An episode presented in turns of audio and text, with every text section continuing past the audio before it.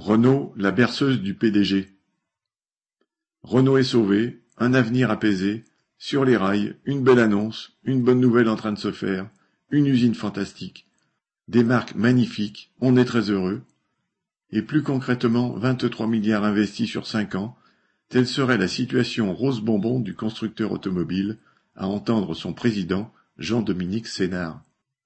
Invité le 28 janvier sur l'antenne de France Inter, Renault Nissan Mitsubishi adoptait un ton guilleret pour commenter la stratégie commune de Renault et des deux autres membres de l'Alliance, basée sur la propulsion électrique et ce qu'il appelle la mobilité connectée. La valeur de l'action a alors grimpé, mais satisfaire les spéculateurs est une chose, rassurer les travailleurs du groupe en est une autre.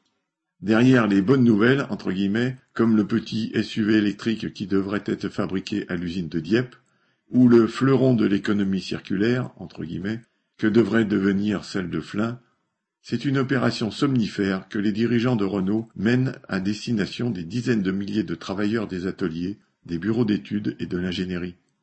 Aux 275 000 emplois qui seraient menacés en Europe par le passage des constructeurs à l'électrique, Sénard ne sait qu'opposer d'hypothétiques emplois.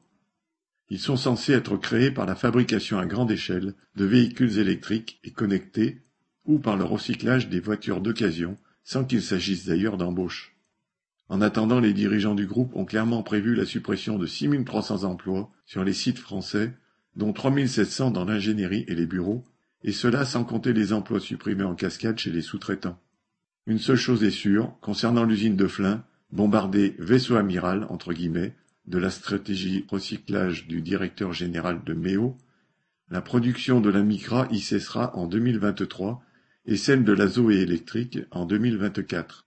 Au-delà, ne resteront paraît-il que des activités baptisées Refactory et peut-être 1300 salariés si l'on en croit la direction du site. Bien sûr, Renault continuera de produire des voitures électriques ou autres. Mais tous les travailleurs du groupe, intérimaires ou embauchés, sont en revanche bien moins certains de conserver leur emploi.